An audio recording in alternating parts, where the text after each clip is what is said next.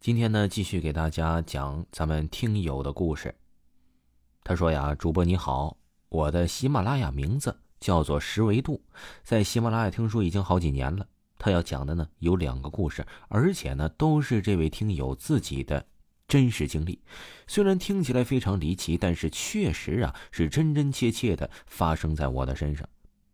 记得我二十五岁的时候啊，我那时候和一个要好的朋友一起租房子住。”二零一六年二月七号除夕夜，那年呢，我没有回老家过年，而是选择了留在苏州和朋友待在一起。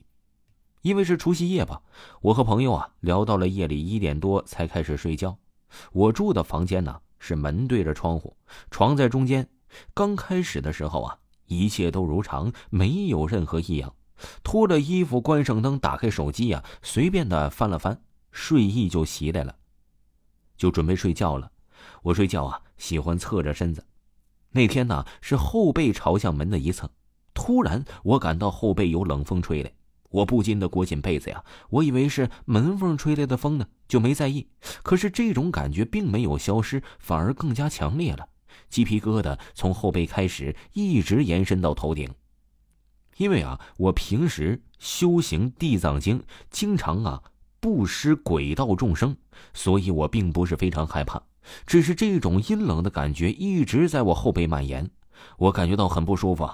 当时我第一个感觉就是，应该是啊有鬼道生灵在周围。我慢慢的转过头，因为我窗户没有拉窗帘，外面的亮光是可以照进来的，但是这次我转过了头，却没有看到门，只看到了黑漆漆的一片。墙壁呢，我可以看得很清楚，但是啊，门确实是一片漆黑。这种黑暗给我的感觉啊，就是空无，仿佛一片生命的禁区。我明显感觉到后背阴凉的气息来自那扇门。我看了十几秒钟，就转过头了，继续闭着眼睛。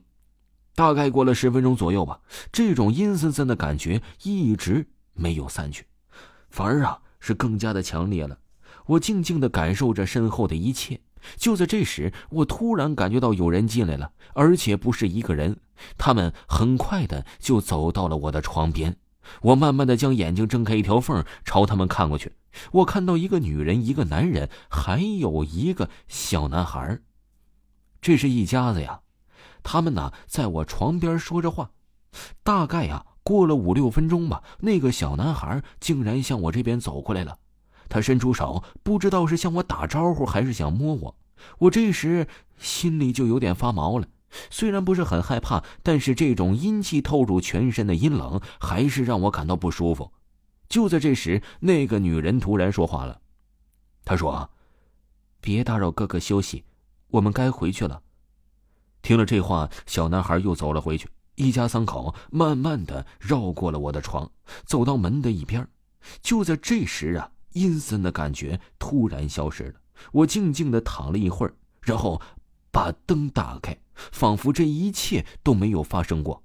屋里依然是那么的寂静，而且非常的空灵。